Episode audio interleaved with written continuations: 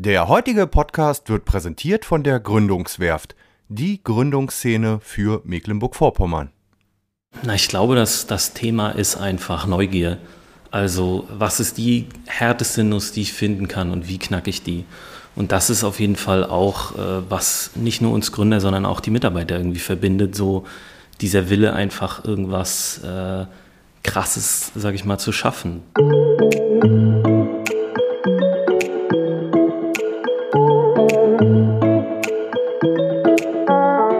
Gehören zu den innovativsten Unternehmen in Mecklenburg-Vorpommern. Deeper Technologies.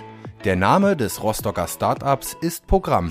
Die Gründer tauchen mit ihrem Geschäftsmodell der Digitalisierung der Erdoberfläche tief in die Welt von KI und Geodaten ein.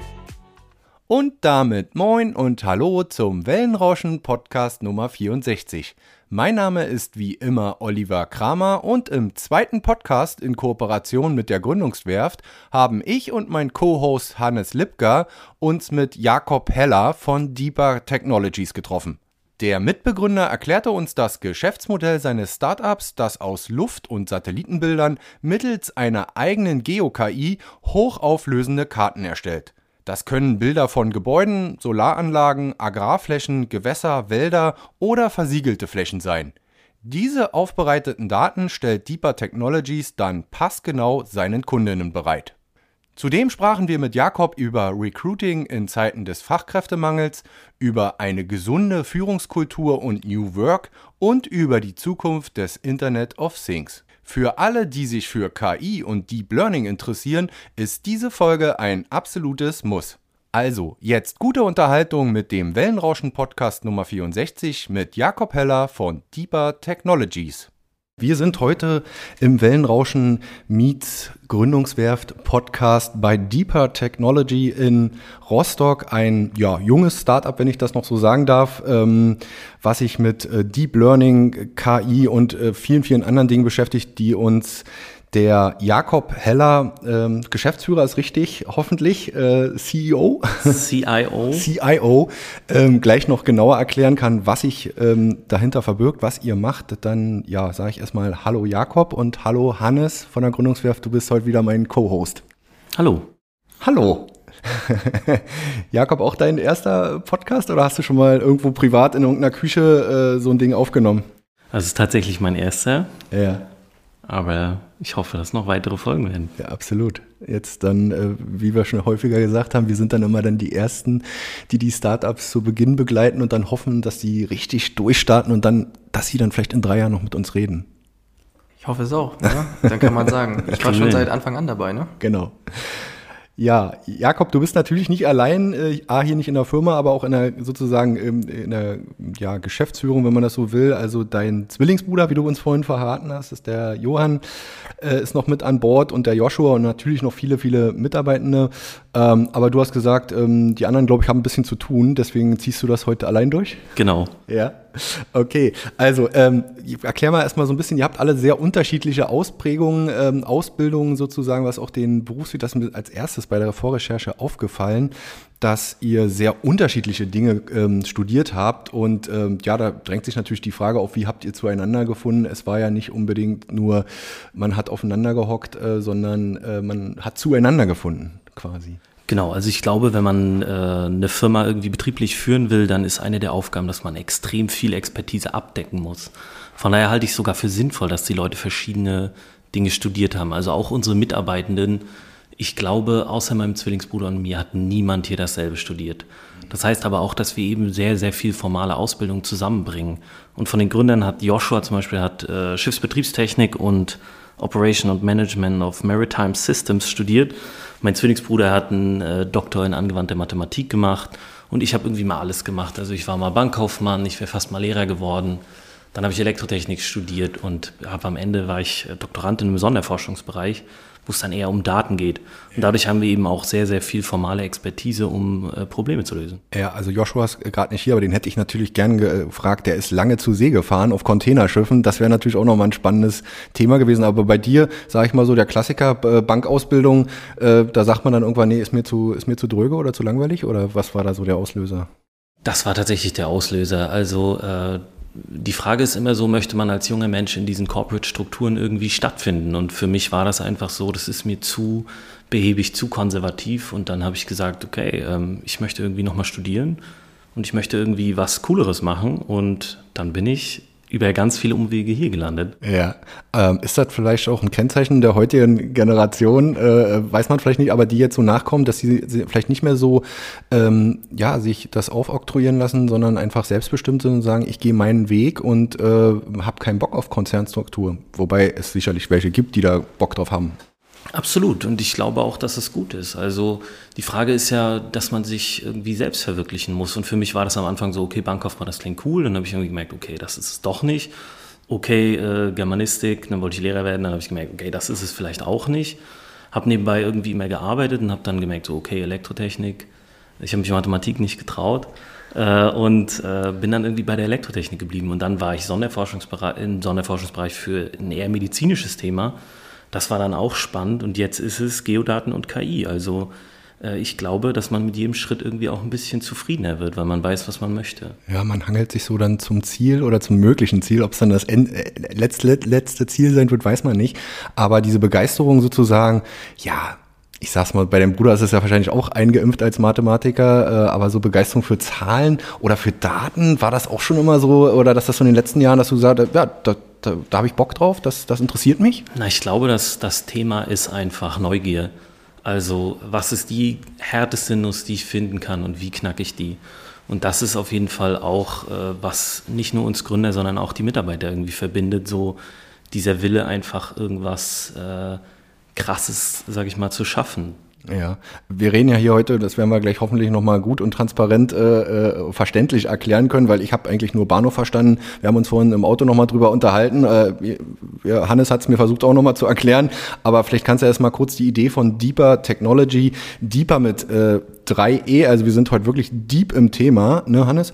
äh, äh, sozusagen der Name äh, ist ja dann Programm, also ihr taucht äh, tief ein dann sicherlich auch in die, in die Daten und in die ähm, Datenaufbereitung, das ist glaube ich auch nochmal ein wichtiges Thema. Ähm, ja, wie, wie kam es erstmal dazu zu der Idee und dass ihr euch sozusagen äh, dann zusammengeführt habt? Also die Grundidee von Deeper ist ja, dass wir einen digitalen Zwilling von ganz Europa bauen. Das heißt, wir wollen die Lage von jedem Solar, von jeder Solaranlage, jedem Rasenkantenstein, jeder Straße, jedem Wald und solchen Dingen eben für ganz Europa erfassen. Das heißt also, wir haben irgendwie eine künstliche Geointelligenz entwickelt, die Luft- und Satellitenbilder versteht, um es mal ganz grob zu sagen. Und der Hauptalgorithmus für maschinelles Lernen, der heißt Deep Learning. Und jetzt war eben die Frage, okay, lass uns versuchen, diese, diesen Algorithmus zu äh, benutzen. Und was ist aber eben, wenn wir nicht nur Deep Learning anwenden, sondern wenn wir die Daten auch weiterverarbeiten? Also wenn wir einen Schritt weiter als Deep gehen, also mhm. Deeper. Mhm. Und äh, so ist so ein bisschen die Idee entstanden. Also was passiert, wenn wir wirklich Daten ganzheitlich auswerten und einfach noch einen Schritt weiter gehen als alle anderen. Ja, ähm, weil du gerade sagtest, digitaler Zwilling von Europa, ähm, Geodaten, da äh, fällt mir als Laie so äh, zuerst Google Earth ein. Ähm, ist das so eine Art dann äh, europäisches Konkurrenzprojekt oder? Ähm also Google, Google Earth ist eigentlich ein, ein cooles Beispiel, äh, um uns auch irgendwie zu erklären. Also äh, ich sag mal, Google Maps zum Beispiel kann ich mir natürlich Rostock angucken. Aber wenn ich jetzt eine Frage habe, wie zum Beispiel, wo sind eigentlich PV-Anlagen in Rostock? Wo stehen eigentlich Gebäude in Rostock? Gibt es bei den Gebäuden, die existieren, einen Unterschied zum amtlichen Liegenschaftskataster? Dann äh, sind da die Grenzen von Google Maps. Also ich kann mir natürlich irgendwie einen visuellen Eindruck verschaffen und kann sagen, ach guck mal, hier ist mein Elternhaus und so sieht es aus. Aber die klaren Abgrenzungen äh, oder vielleicht auch automatisiert zu erfassen, was für ein Dachtyp hat das oder wie hat sich der Wald an der und der Stelle verändert, dann ist da eben die Grenze. Also die benutzen natürlich auch äh, Satelliten und Luftbilder als Eingangsdaten, aber die Google Maps endet eben da, wo man diese Daten äh, darstellt. Und mhm. wir wollen eben noch einen Schritt tiefer gehen ja. und versuchen äh, eben die Auswertung dieser Daten anzubieten. Ja, ähm, nun reden wir ja wirklich über ein sehr komplexes Thema. Ähm, Deep Learning hast du gerade schon so ein bisschen äh, erklärt, aber auch die Begriffe Big da Data oder Data und Geo-KI spielen ja damit äh, rein. Ist das so ein, so ein Zusammenschluss aus verschiedenen Disziplinen? Muss ich mir das so vorstellen? Was, was kommt da zum Einsatz sozusagen? Also wir sind im Grunde, was man ein Double PhD Startup nennt. Also es gibt Startups zum Beispiel, die gehen ganz tief in einen Bereich und wir gehen ganz tief in zwei Bereiche, nämlich einerseits maschinelles Lernen, also äh, künstliche Intelligenz und andererseits eben Geodaten. Also wir werten Geodaten aus, also haben wir auch ein sehr tiefes Verständnis davon. Und daher kommt auch dieser Begriff GeoKI. Also wir haben eine künstliche Intelligenz, die eben Geodaten verstehen kann. Und ähm, ja, mal so einfach gefragt, wo bekommt ihr die Daten äh, her? Das ist ja sicherlich die, die kritischste äh, Komponente an der Stelle. Und ähm, da kommen wir dann später noch zu, natürlich, wie ihr die für euch zunutze und für eure Kunden vor allen Dingen zunutze machen könnt. Und natürlich schlussendlich mit der Frage, wie ihr damit Geld verdienen könnt. Das ist eine sehr große Frage jetzt, ich weiß. Aber fangen wir vielleicht mal zum... zum wir fangen mal bei den Daten an. Ja. Äh, also es gibt ganz viele, äh, ich sag mal ganz stumpf, Bilder von oben. Es gibt Satellitenbilder, es gibt auch äh, Beflugbilder. Und das Schöne an Europa ist, dass die Europäische Union ihre Mitgliedstaaten verpflichtet, alle ein bis drei Jahre etwas herzustellen, was man digitale Orthofotos nennt. Das heißt, jemand fliegt mit dem Flugzeug mit einer Kamera unten dran und die machen Fotos, die haben eine Auflösung von 20 Zentimetern. Das ist ungefähr ein Pizzakarton. Und in dieser Auflösung kann man die Bilder dann teilweise kaufen, teilweise sind die frei verfügbar. Teilweise, wenn ein Kunde wirklich ein aktuelles Bild haben möchte, dann äh, schedulen wir auch selber Satellitenaufnahmen. Also das ist ehrlich gesagt dann der Anwendung überlassen. Für diesen digitalen Zwilling nehmen wir aber digitale Orthofotos. Ja, aber das ist schon mal eine gute Datengrundlage? Ja, genau. Und die sind halt, das Schöne ist, eine der Gedanken, die wir immer verfolgen, ist, wie skalierbar ist das? Und äh, diese Daten sind eben über ganz Europa skalierbar und sehr, sehr kostengünstig erhältlich. Also mal so zum Vergleich, man würde etwa, wenn man das europaweit ausrollt, oder zumindest in Deutschland, würde man 60 Cent pro Quadratkilometer bezahlen, wobei 52 Prozent der deutschen Bundesfläche ist, glaube ich, auch frei verfügbar. Mhm. Was das, ja gut ist. Ne? Was gut ist. Ja. Ist das zum Beispiel in Staaten anders? Ja, das ist in vielen Staaten anders. Zum Beispiel in den Niederlanden sind diese Geodaten in noch höherer Auflösung komplett frei verfügbar. In manchen anderen Ländern ist das etwas schwieriger. Äh, also das kommt dann ein bisschen auf das Land selbst an. Aber das Schöne ist, dass wir auch ab und zu im äh, öffentlichen Auftrag handeln und dann sind diese Daten eben sehr schnell äh, zugänglich, zum Beispiel für Katasterämter. Mhm. Die haben selber Zugriff auf diese Daten und können die uns dann auch umsonst zur Verfügung stellen. Was ja schon mal gut ist, dass man da nicht gleich im Vorhinein erstmal schwer rankommt und B dann dafür äh, zahlen muss, was sicherlich im Einzelfall auch vorkommen wird. Dann kommen die Daten hier an, zu welchem Thema auch immer. Äh, und äh, was, was passiert damit? Also ihr müsst die ja in, in irgendeiner Form aufbereiten und dann vor allen Dingen fürs, ich sage es jetzt mal so, fürs maschinelle Lernen, dass ja daraus irgendwo was entwickelt wird, also weiterentwickelt wird, ähm, aufbereiten. Ja, also da passiert noch wirklich sehr viel Arbeit. Äh, also es, das nennt man Pre-Processing. Also was mache ich mit den Daten, bevor der eigentliche Arbeitsschritt der künstlichen Intelligenz kommt. Und das ist schon sehr, sehr viel. Ähm, und dann kommt eben die künstliche Intelligenz selbst und die erstellt etwas für uns, was wir Landbedeckung nennen. Das heißt, die entscheidet für jedes Pixel, gehört das zu einer von 15 Klassen. Diese Klassen sind zum Beispiel verschiedene Waldklassen, verschiedene Grünflächen, Agrarflächen, Wasserflächen. Ist das ein Haus? Ist das eine Straße? Und so entsteht eben ein sehr kongruentes Bild, was da wirklich ist, ohne dass man die Bilder danach wieder braucht. Ja, also er nimmt Gruppierungen vor, äh, Klassifizierungen für verschiedenste Bereiche und äh, äh, ordnet das dann ein. So, und dann habt ihr die Daten sozusagen pre äh, äh, vorbereitet, wenn man so will. Ja, genau, also ja. der, der, der würde dann, was wir den, den digitalen Zwilling oder die Landbedeckung erstellen. Äh, und dann ist eben die Frage, wir haben verschiedene Kunden, wie nutzt ihr diesen digitalen Zwilling? Zum Beispiel ein schönes Beispiel ist das amtliche Liegenschaftskataster. In Mecklenburg-Vorpommern fehlen da etwa, also in der amtlichen Erfassung etwa 10 bis, 15 äh, 10 bis 20 Prozent der Häuser. Das heißt, die waren zum Beispiel nie einmessungspflichtig. Jetzt ist halt die Frage, so die hat den kompletten Gebäudebestand dann offensichtlich. Und wie gleichen wir das ab? Und das machen wir zum Beispiel für Katasterämter. Ja, das ist aber sozusagen erstmal nur äh, der Anfang ne? einer, einer wahrscheinlich schier äh, unfassbar großen Welt, die da äh, vor euch liegt. Kann man das so sagen? Also genau, also das ist, äh, ja, wenn ich das mal so aus der, aus der Unternehmenssicht sagen kann, ist natürlich dieser digitale Zwilling ein schöner Anfang. Aber die Frage ist natürlich, wie mache ich ein Produkt daraus? Also wer kauft das wirklich? Muss ich an bestimmten Stellen vielleicht noch andere Informationen anreichern? Also unser eigentliches Produkt ist in erster Linie natürlich dieser digitale Zwilling aber wir bemühen uns natürlich auch, das unseren Kunden so einfach wie möglich zu machen, das zu kaufen. Zum Beispiel ähm, machen wir für einen der größten europäischen Energiezulieferer, die haben halt so eine Art, ich sag mal, Idealbild, wem sie PV-Anlagen verkaufen wollen. Und dann rufen die bei Deeper Technology an und sagen, ach guck mal hier für die Stadt, gib mir mal alle Flachdächer, wo ein Gewerbe drin sitzt, größer als 800 Quadratmeter. Und ich möchte, dass da unten eine Firma drin sitzt, die den Strom selbst verbraucht. Und wäre schön, wenn die einen Fuhrpark hätten. Okay, da haben wir dann schon mal ein paar Parameter. Schon, genau. Und dann äh, reichern wir das eben mit anderen Informationen an, zum Beispiel mit äh, was äh, die Kreditreform und äh, Neugeschäft zum Beispiel heißen, die so hergibt an Informationen. Und dann sagen wir eben, oh guck mal, das sind jetzt 400 Hallen, die sich für dich wirklich lohnen. Hier ist die Anlage meinetwegen visuell vorgeplant, hier ist die Telefonnummer vom Geschäftsführer.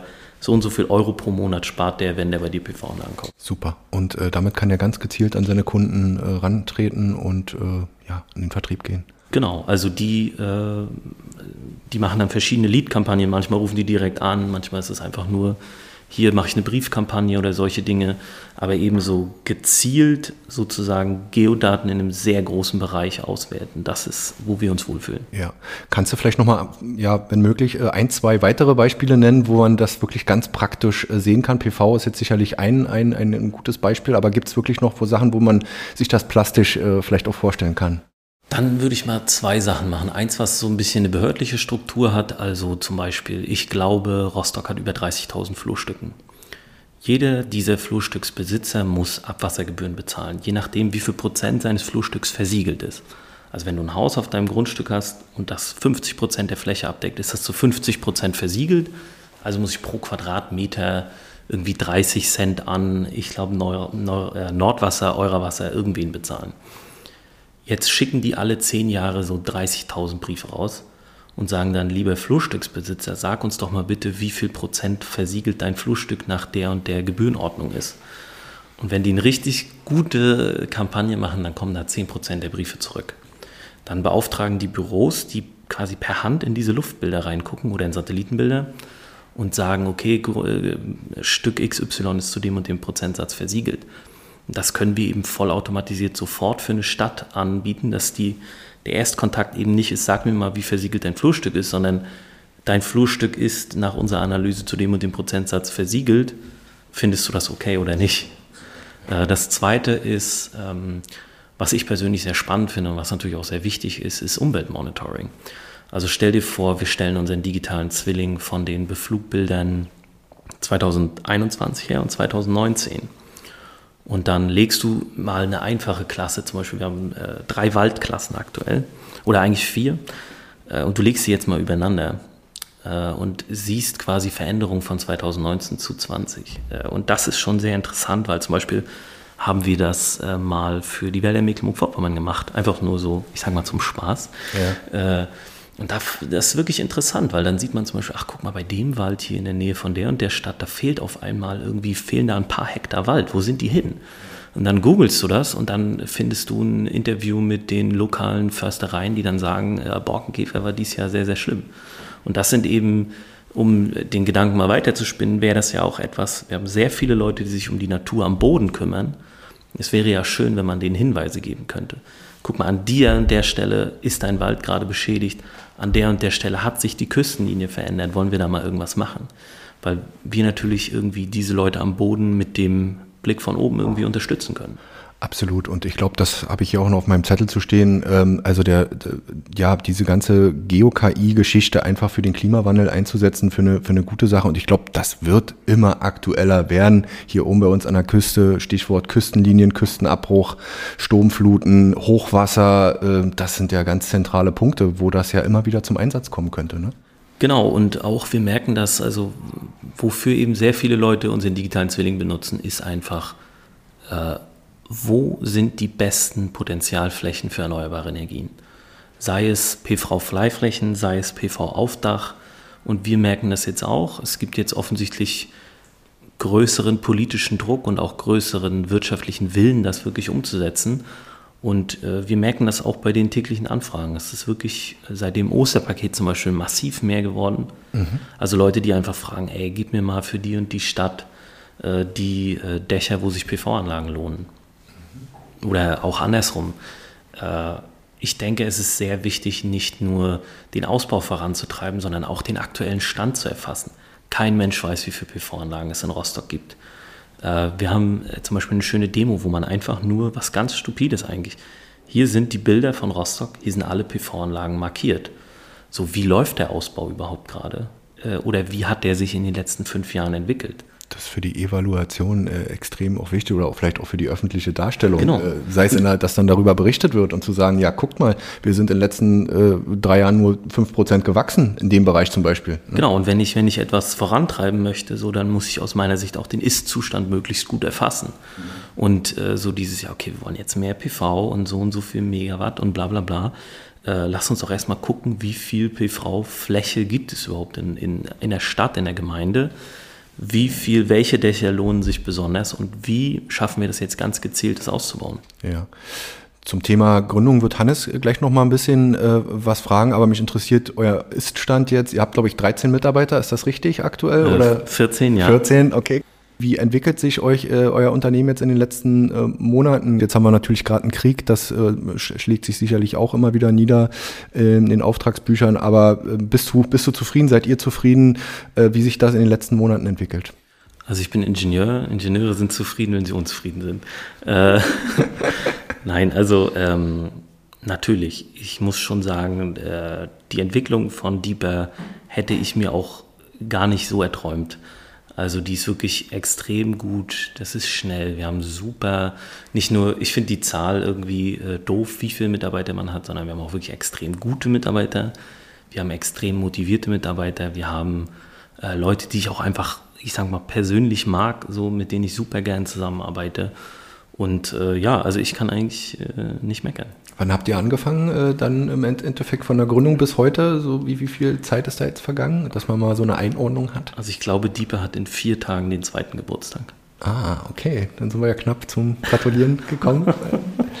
Also dann auch schon zwei Jahre, ist ja auch schon ein, ein langer Weg und ich würde jetzt einfach mal auf äh, Hannes äh, überleiten wollen, mal sehen, ob mir das gelingt. Also ja, ist uns ja immer wieder wichtig jetzt auch für die Gründungswerft, den Gründungswerft-Podcast hier einfach ein Stück weit Learnings mitzugeben, Tipps mitzugeben und vielleicht kann ja Hannes dann natürlich auch Jakob ein bisschen was ähm, entlocken ähm, zum Thema, Thema Führungskultur, Recruiting und äh, ja, dann legen wir los, Hannes.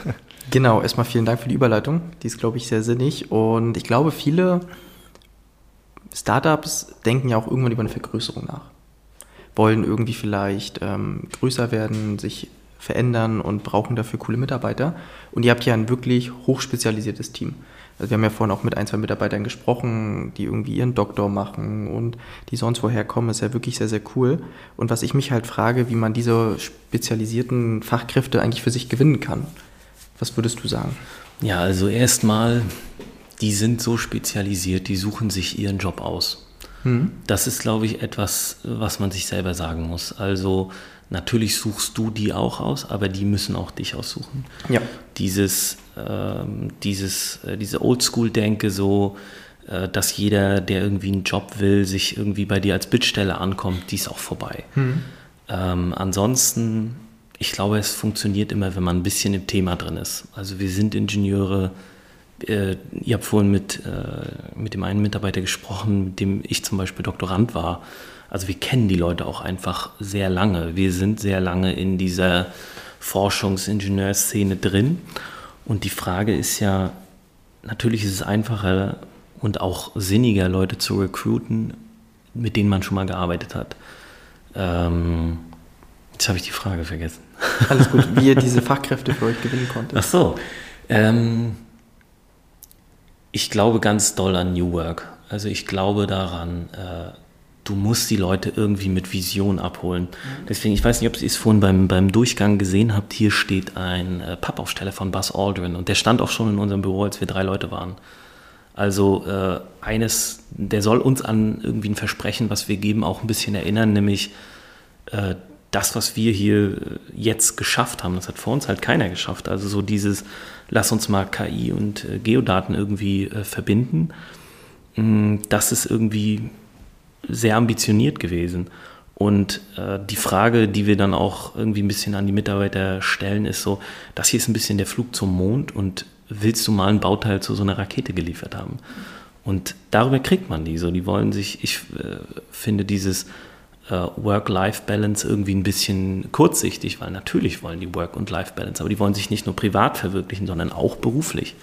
Die wollen einmal zum Mond fliegen. Und äh, damit kann man sich natürlich nicht nur irgendwie selber motivieren, sondern auch die Mitarbeiter. Und das hat einen sehr coolen Nebeneffekt, wenn man Leute über Vision recruitet quasi, mhm. dann sind die super selbstmotiviert. Du musst die nicht motivieren. Die kommen hierher und sagen, oh geil, das ist mein Bauteil von der Rakete, dafür bin ich verantwortlich, das will ich. Und das wird dann auch so kommuniziert von eurer Seite? Absolut. Also ich halte diesen, diesen was ich sage mit, das ist dein Bauteil, das nennen wir so Ownership versus Leadership. Mhm. Äh, das ist total wichtig. Also ich möchte, dass das deren Bauteil ist. Ich möchte, dass sie darüber mehr wissen als ich. Die müssen besser sein als ich. Mhm. Äh, und dafür tragen die dann auch die Verantwortung und wollen auch die Verantwortung übernehmen, so für ihr Bauteil, sage ich mal. Mhm. Und dafür muss man denen natürlich auch Freiheiten lassen. Und dafür müssen die selbst motiviert und super hoch ausgebildet sein. Aber so meine Erfahrung ist, dass die Leute halt sehr, sehr gern auch dieses, diese Ownership einfach übernehmen. Und bloß einmal nachgehackt noch an der Stelle. Die Frage haben wir natürlich von deinem Kollegen äh, gestellt, äh, so ganz äh, direkt frei raus, äh, dass dann vielleicht kein, kein VW oder, oder äh, äh, was weiß ich, BASF, na, ist jetzt schlecht. Irgendein großer Konzern. Ein großer Konzern ankommt äh, und natürlich gute Argumente äh, haben kann, was immer passieren kann in jedem Unternehmen. Aber äh, was haltet ihr dagegen, dass ihr sagt, ja, die sind uns einfach auch äh, schon lange verbunden, mit denen haben wir schon lange zusammengearbeitet, weil wir auch ja sagen, naja, nur weil es Rostock ist und hier der schöne Ostseestrand ist, ähm, äh, ist es das Argument nicht nur. Also absolut nicht. Das muss man sich auch einfach klar eingestehen. Mecklenburg-Vorpommern und egal welche Firma in Mecklenburg-Vorpommern hat nicht die Ressourcen, das gleiche zu bezahlen wie in Berlin oder München. Mhm. Aber ähm, was wir hier haben, ist, glaube ich, äh, eine wirklich gute Teamkultur und auch eine Meritokratie, also die beste Meinung gewinnt. Wenn die Leute sich hier einbringen, dann hat man auch wirklich, ich mag dieses, oh, und hier gibt es so voll die Aufstiegschancen, was man in jeder Bewerbung liest oder in jedem äh, äh Firmenprofil ähm, das muss man dann auch irgendwie halten, dieses Versprechen. So, du hast irgendwie eine besonders gute Idee für ein besonders gutes Thema, dann musst du auch die Chance haben, das hier umzusetzen. Und äh, ich sag mal was, was ein einfaches Beispiel. Der eine Mitarbeiter hat gesagt, ey, ich habe irgendwie so eine coole Idee, wie man das und das machen kann, aber das dauert einen Monat. Ja, los, leg los. So, äh, wenn du das machen möchtest, äh, wenn dich das motiviert, dass du das tust und das so zu unserem Weg passt, klar. Also nicht nur, ja, das berühmte Thema Einbeziehung und äh, ja, es ist mehr als Einbeziehung, weil sie sollen ja ihre Ideen, die du vielleicht gar nicht hast, äh, gar nicht haben kannst, weil du nicht hochspezialisiert in dem Bereich bist, einbringen und damit die Firma natürlich auch vorantreiben. Genau, und deswegen glaube ich, dass das Ownership natürlich immer ein bisschen Vertrauen äh, beinhaltet, aber dass man mit diesem Ownership einfach äh, bessere Ergebnisse erzielen kann. Weil ich meine, im Endeffekt, wenn alles über Leadership geregelt wird, dann ähm, skaliert es halt auch über Leadership. Also dann muss der Leader auch alles am besten wissen. Und äh, dann kannst du nicht super spezialisierte Leute einstellen. Und ja, ich ähm, finde auch so dieses Thema, ob, ob man jetzt Chef von irgendjemandem ist, finde ich auch irgendwie ein bisschen äh, komisch, weil so, zwar bin ich Gesellschafter von dieser Firma und natürlich habe ich auch irgendwie als Gesellschafter ein bisschen Hebel, an denen ich drehen kann, aber im Grunde arbeiten wir alle selbstmotiviert an der gleichen Sache und das ist die höhere Vision. Und dadurch, wenn die Leute dann wirklich auch so die Vision und wo es hingeht und so kennen, dann wissen die auch am besten, was muss ich jetzt mit meinem Bauteil machen, damit es am besten hilft, die ganze Rakete in diese Richtung zu treiben. Hast du denn irgendwie so zwei, drei Tipps, wie man Leadership garantieren kann oder in die richtige Richtung lenken kann? Also ich glaube, dass man Leadership natürlich irgendwie ergreifen muss, mhm. dass man die Leute, die Leute aber auch äh, damit nicht auf die Nerven gehen sollte. Mhm. Also die Leute haben meistens auch selbst gute Ideen und was man, äh, ich finde, man als äh, Leader ist man eigentlich, äh, geht es eigentlich eher so um People Managing, also so, es geht gar nicht darum, die Leute in irgendeine Richtung zu treiben, sondern meistens sind die selbst motiviert und du musst dich halt als C-Level Executive irgendwie fragen, wie kann ich, was auch immer die Bremse gerade ist, lösen. Mhm. So, brauchst du einen schnelleren Rechner, brauchst du dies, brauchst du das, wie kann ich dir das ermöglichen? Und ich glaube, das sollte irgendwie der Kern von Leadership sein. So, wo gibt es gerade eine Bremse, wie kann ich die lösen? Hm? Okay, ich habe das auch mal bei Berliner Startups mitbekommen, dass dann ja auch manche so mit Anteilen der Firma irgendwie so ein bisschen das, motiviert werden. Das machen viele virtuelle ja. Firmenanteile.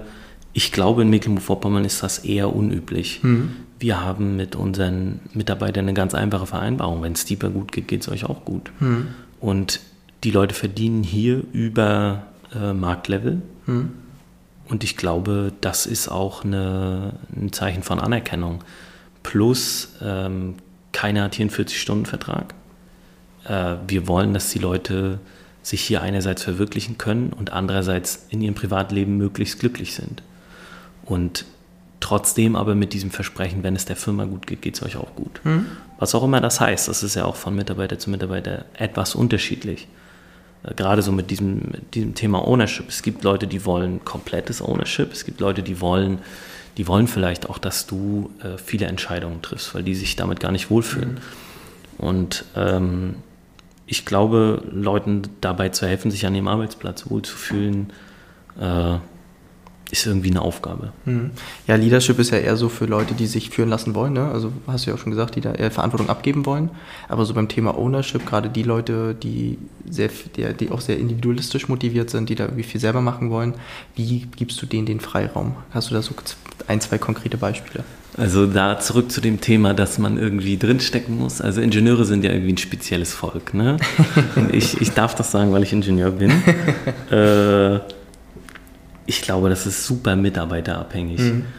Ich glaube, das ist auch am Ende die Schwierigkeit, dass man das gar nicht so beantworten kann und dass man das auch gar nicht äh, selbst von, von einer Unternehmung zur anderen wird das eine andere Antwort darauf geben. Ich glaube, der Hauptpunkt ist Empathie, also dass man irgendwie versucht mit den Leuten zu reden und dass man sich wirklich anhört, was die sagt und was die sagen und dann einfach irgendwie versucht, denen entgegenzukommen. Hm. Also was auch immer das bedeutet. So, manche Leute sagen, ähm, ich, ich, äh, ein Freund von mir zum Beispiel ist unmotiviert in seinem Job, der findet den Job eigentlich gut. Also hat sein Chef einfach gesagt, hier ist mehr Geld.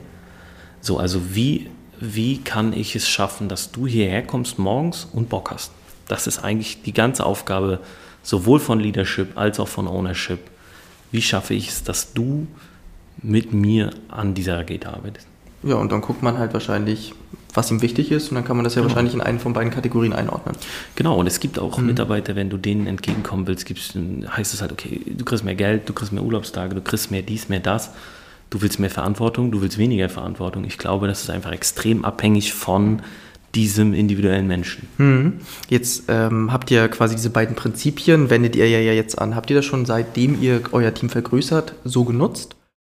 Also das muss ich auch mal sagen. So ein Team vergrößern ist wirklich schwierig. Ja. Äh, allein schon äh, Teamkommunikation. Also wie schaffe ich es, dass die richtigen Bits an Informationen an die richtige Stelle mhm. verteilt werden?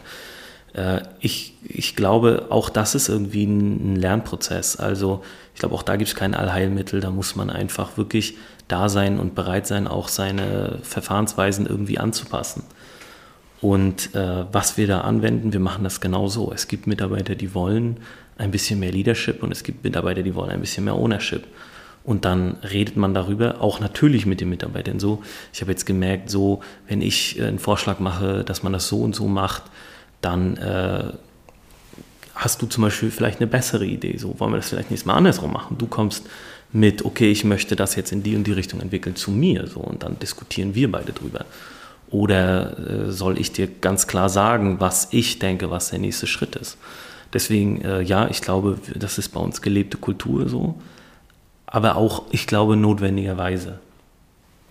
Also, ja. Naja, Wachstum bringt ja immer dann einfach auch logischerweise, äh, nicht das böse Wort Probleme, aber einfach, äh, ja, man muss neue sich Herausforderungen. neue Herausforderungen, danke, äh, äh, mit, äh, auf die man dann reagieren muss. Und das ist ja ein Unterschied, ob man ein, zwei, 13 oder 130 Mitarbeiter hat. Das ist genau. Ja. Und ich glaube, das äh, verbindende Element muss immer sein, dass das Unternehmen äh, bewegungsfähig bleibt. Also wie schaffe ich es, dass meine Unternehmung möglichst erfolgreich, möglichst großen Output hat und gleichzeitig sich möglichst schnell bewegen kann. Denn das ist einer der Vorteile von Startups. Und wenn ich jetzt zum Beispiel bei 13 Leuten anfange, irgendwie ein Mittelmanagement einzuziehen und das schadet meiner Bewegungsfähigkeit als Unternehmen, dann sollte ich das sein lassen. Hm. Also ich glaube, die Adaptionsfähigkeit und der Adaptionswille und dass man einfach auch, wenn man Sachen über Bord schmeißt, ist ganz essentiell. Und ich glaube, das ist eben Aufgabe der äh, Geschäftsführung im weitesten Sinne. Mhm. Das meinte ich vorhin mit Bremsen lösen. So was funktioniert, was nicht. Dann lass uns die Sachen, die nicht funktionieren, einfach abschaffen. Und lass uns das aber auch in einem demokratisierten äh, Prozess machen. Zum Beispiel kann ich aber so aus dem Nähkästchen erzählen, wir haben äh, so ein, ähm, eine Diskussion über Meetingkultur, weil das jetzt zum Beispiel eine Größe erreicht hat, so ey, nicht jeder muss bei einem Weekly dabei sein. Äh, ich mache zum Beispiel ähm, bestimmte Bereiche, wo andere gar keine Ahnung von haben und umgekehrt. Und muss ich, oder natürlich möchte ich das, aber müssen alle sich alles anhören, was alle machen. Und da sind wir zum Beispiel auch so dabei, einfach die Mitarbeiter zu fragen, ey, so, wollt ihr Weeklies? Wollt ihr, wie wollt ihr das? Wollen wir jetzt Teams machen und dann machen wir irgendwie so einmal im Monat äh, so eine Art gröbere Ausrichtung und so. Und ich glaube, man muss die Leute einfach fragen. Jetzt hattest du ja von am Anfang auch schon gesagt, dieses alte Denken mit, der bewirbt sich, das gibt es mhm. ja so nicht mehr oder sollte man nicht mehr so machen. Du hast ja gesagt, dass man auch viel mit der Person überzeugen sollte, die man selber ist. Also so ein bisschen auch führen durch Vorbild. Mhm. Da hattest du ja einerseits die Vision genannt, die sehr, sehr wichtig ist. Sind da noch andere Punkte in deinen Augen wichtig oder wie siehst du das?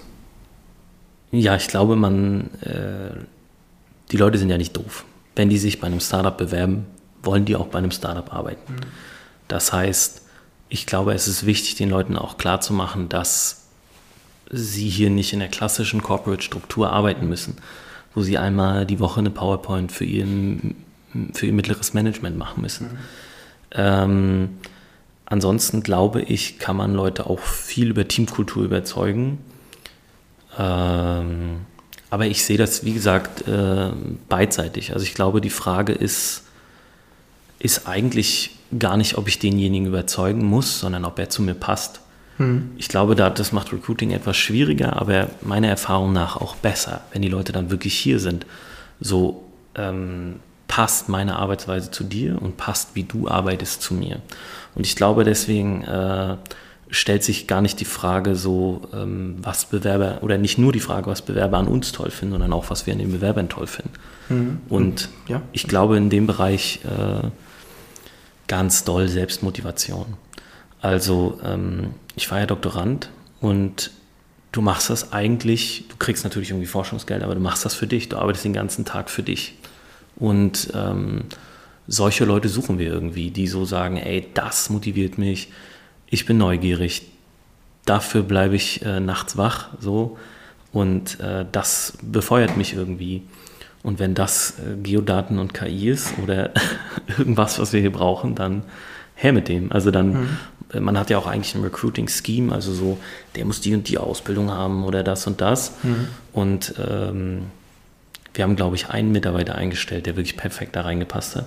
Der Rest nicht. Äh, der Rest, der passt so ungefähr und dann lass uns zusammen dahin entwickeln. So, wir versuchen dir als Organisation irgendwie den Freiraum zu geben, dass du dich auf diese Position, die wir brauchen, entwickeln kannst. Und woran erkennst du für dich persönlich, wie gut die Leute reinpassen? Du hast ja gesagt, die sollen irgendwie für das Thema brennen, das irgendwie spannend für neugierig sein. Ist es denn so, dass du da mit verschiedenen Personen dann auch so eine Testarbeitsphase oder so nutzt oder wie erkennst du das für dich? Also wir haben noch niemanden testweise arbeiten lassen. Ja.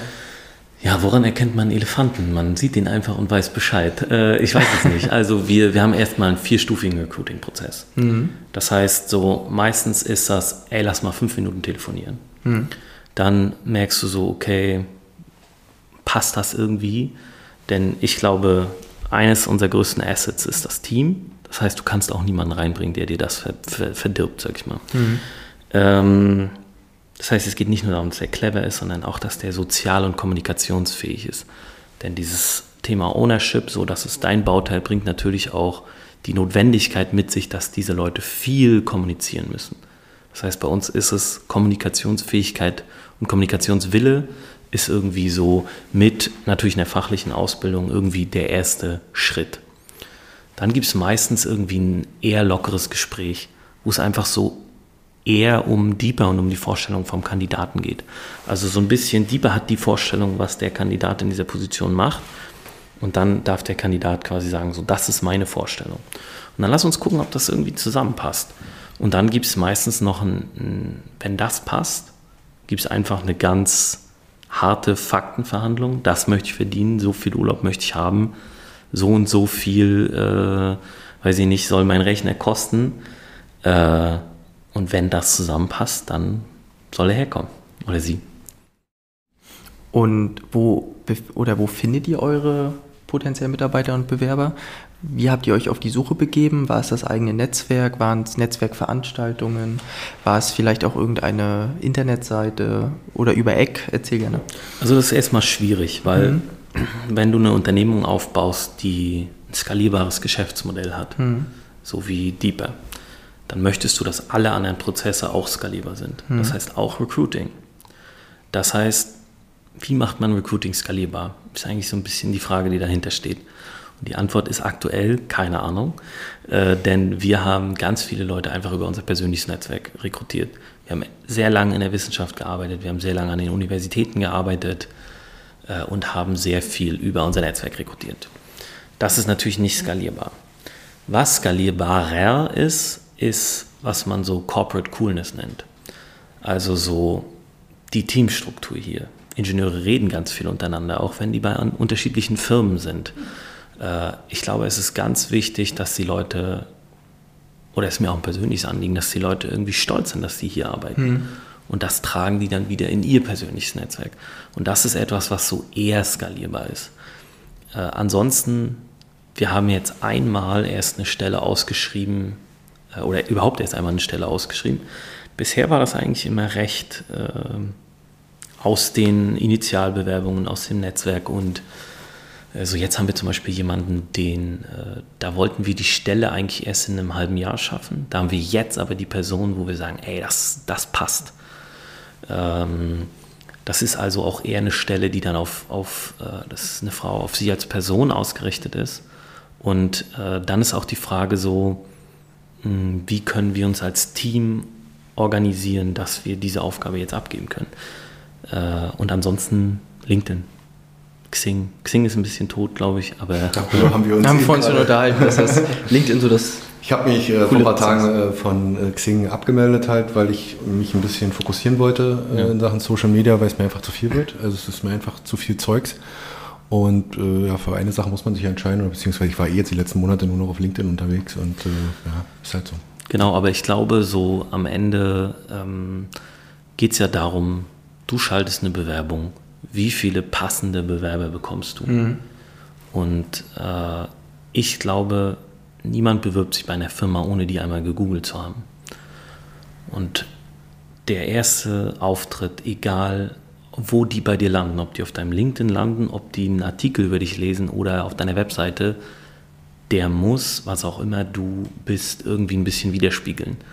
So zum Beispiel, dass, dass das hier kein Big Corporate ist, äh, was ich eben schon mal gesagt habe.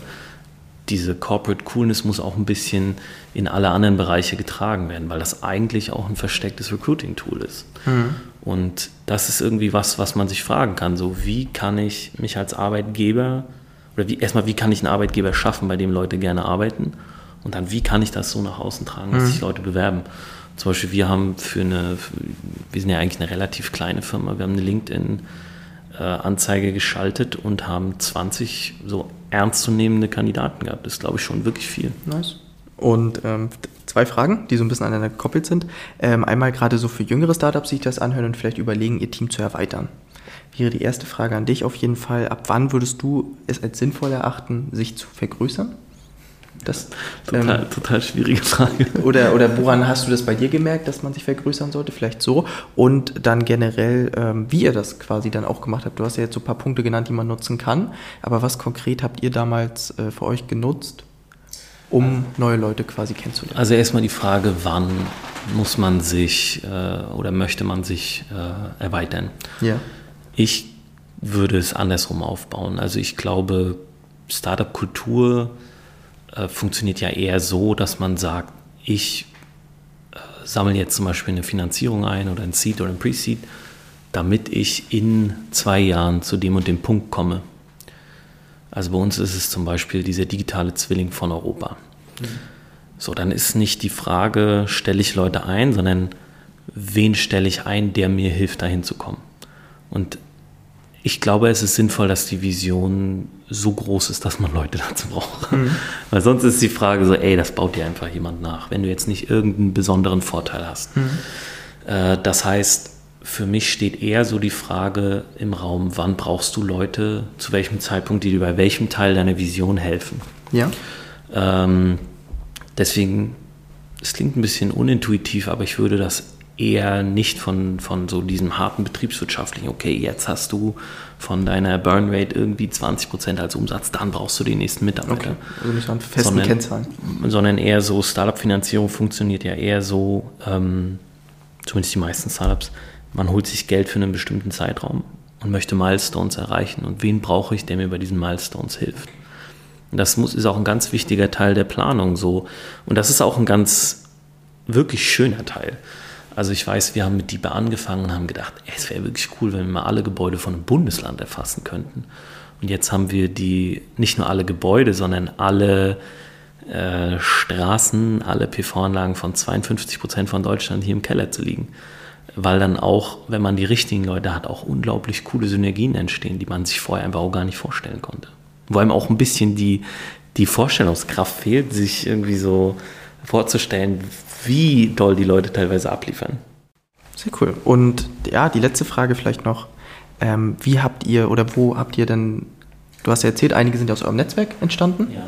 Ne? Ähm, also ich kann, ja, äh, ich glaube, Netzwerken ist unglaublich wichtig, gerade in dieser Region. Also muss man einfach sagen, Mecklenburg-Vorpommern kriegt man nicht so viel Geld wie in Berlin oder in Hamburg oder in München für seine Idee.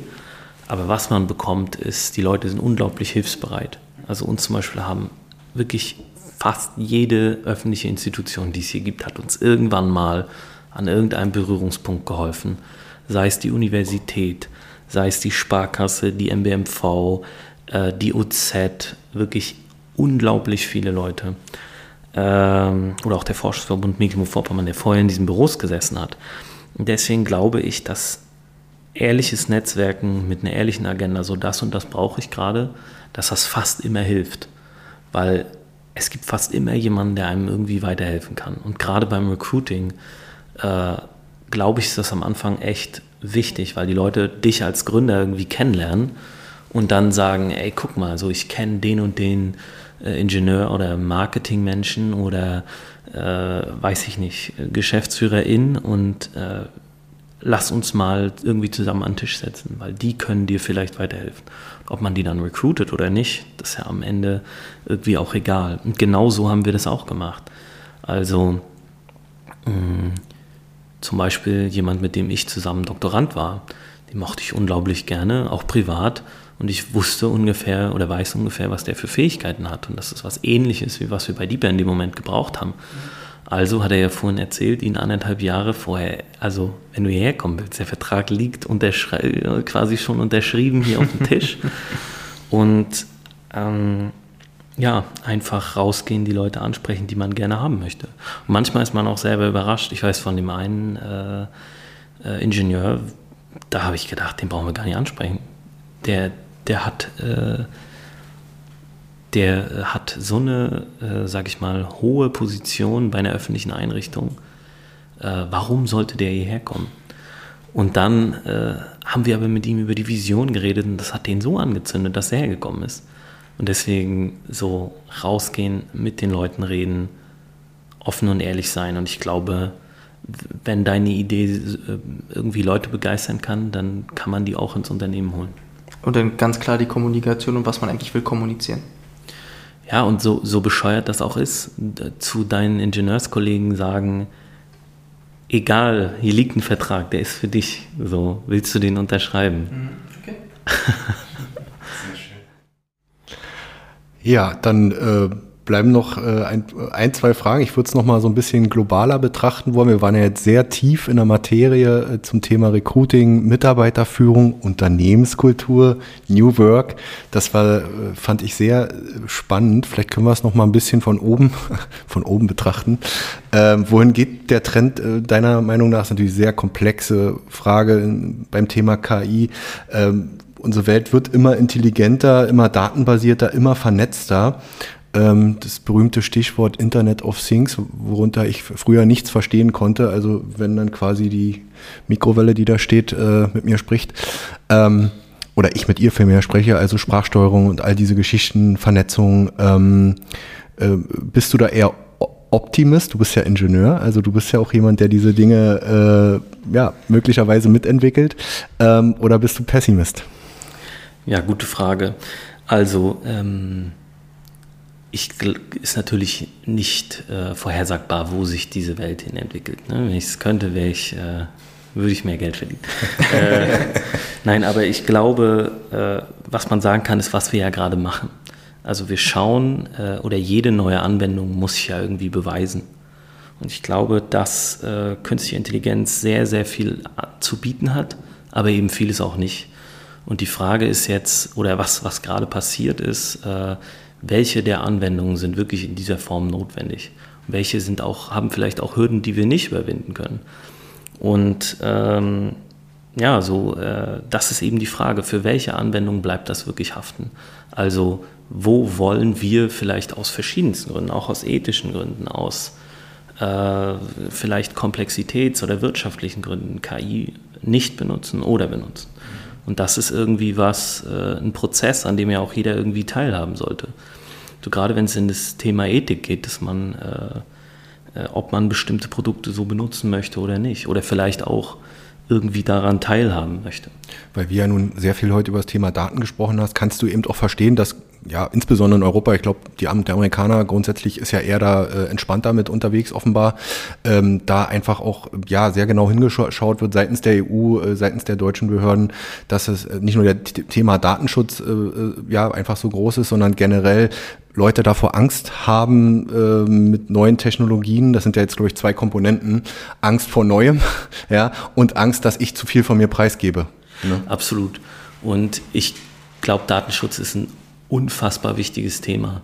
Also die, die Frage des Datenschutzes ist ja, wie können wir den Einzelnen davor schützen, dass seine Privatsphäre verletzt wird. Und äh, ich verstehe, dass das von außen manche Leute genervt sind, dass Leute auf Datenschutz pochen. Aber ich glaube, man muss sich immer diese Idee äh, vor Augen halten, dass die Leute das tun, damit ihre Privatsphäre nicht äh, verletzt wird. Und deswegen äh, finde ich das absolut richtig und wichtig, wenn wir das als Europäer ein bisschen enger sehen.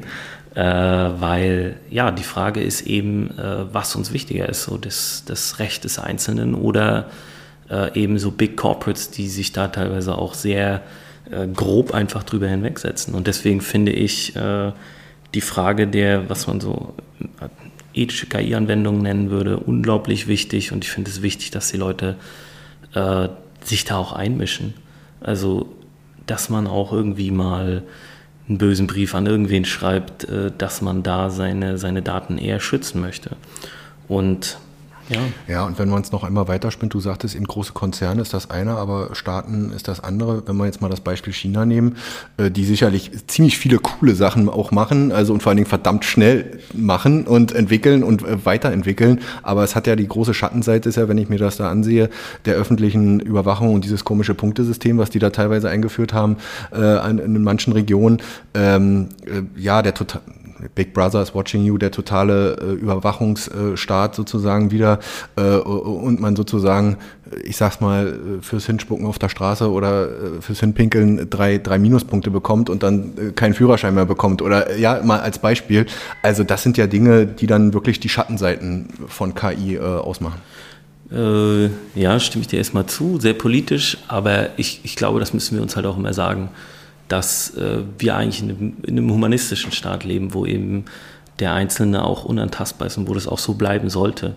Und äh, jede Technologie hat die äh, sozusagen die Möglichkeit, da einzugreifen. Das würde ich gar nicht äh, speziell auf KI äh, beziehen und ich glaube, es, es, es ist jetzt mal, um ganz pathetisch zu werden, die, die demokratische Pflicht jedes Bürgers darauf zu achten, dass es nicht passiert. Sehr schön. Jetzt sind wir zum Schluss noch sehr politisch geworden, was äh, ich aber so mal noch ein bisschen anstoßen wollte. Einfach diese Bedenken, die es ja da einfach auch von vielen Menschen auch gibt. Und ich habe mir das ja jetzt ja auch angeschaut, ähm, welche Richtung das geht und vor allen Dingen, was ihr auch bewirken wollt mit euren Technologien, mit den Daten. Und ähm, ja, ähm, Hannes, hast du noch äh, Ergänzungen? Aber ich, wir sind dann erstmal durch für heute, würde ich sagen. Also ja. ich, würde ich würd vielleicht gerne Ja, noch was gerne. zu New Work sagen. Ja. Äh, wir, haben jetzt, wir haben jetzt natürlich viel darüber geredet, wie man das mit Ingenieuren macht. Aber ich finde, diese Idee muss einfach ein bisschen größer gedacht werden. Denn die, die Grundidee, ganz kapitalistisch gesprochen, ist ja, wie schaffe ich es, dass Leute in mein Unternehmen kommen? Wie schaffe ich es mir dadurch, dass ich eigentlich äh, meine Arbeitsweise auf die Leute, die ich recruiten will, anpasse? Wie schaffe ich es dadurch, mir einen wirtschaftlichen Vorteil zu erschaffen? Ich glaube, das sollte man nicht nur so äh, ingenieursmäßig denken, so hier gibt es Obst, hier kann man Mate trinken, sondern ich glaube, das kann man eben auf jeden Berufsstand erweitern. Also wenn ich jetzt ein, ein, ein klassischer Malermeister bin, so wie schaffe ich es, dass meine Mitarbeiter sich bei mir wohlfühlen? Und wie schaffe ich es, dass die äh, gerne zur Arbeit kommen? Und äh, du hast das so schön mit der Vision umrissen. Äh, das muss man ja bei anderen Unternehmen im vergleichsweise einfachen Handwerksbetrieb kann man das ja vielleicht anders umreißen, aber man muss sie auf jeden Fall mitnehmen, man muss sie einbeziehen und auch mit Entscheidungen treffen lassen und auf sie eingehen und ihre Sorgen und Ängste und äh, nicht mehr dieses von oben herab. Ich glaube, die Zeiten sind schon längst vorbei. Und was du eingangs sagtest, ähm, dass der, der Bewerber äh, sich um seine Stelle kümmern muss, es ist jetzt heutzutage, eben zumindest aktuell ist es so, dass es umgekehrt ist, wobei man natürlich auch zueinander passen muss. Aber ähm, die Unternehmen sind am Zug, Sehe ich Äh, absolut so. äh, äh, sich ähm, zu, ähm, um ihre Bewerber zu kümmern. Ja, dann äh, danke ich dir, Jakob, für das äh, sehr tiefgehende, wie ich fand, äh, Gespräch. Äh, passt äh, zum Namen Deeper Technologies. Also ich glaube, wir sind da heute auch tief in die Materie. Ähm, New Work fand ich jetzt eigentlich auch äh, eingetreten und äh, bedanke mich für das sehr schöne Gespräch. Vielen Ja, Dank. Danke euch. Vielen Dank.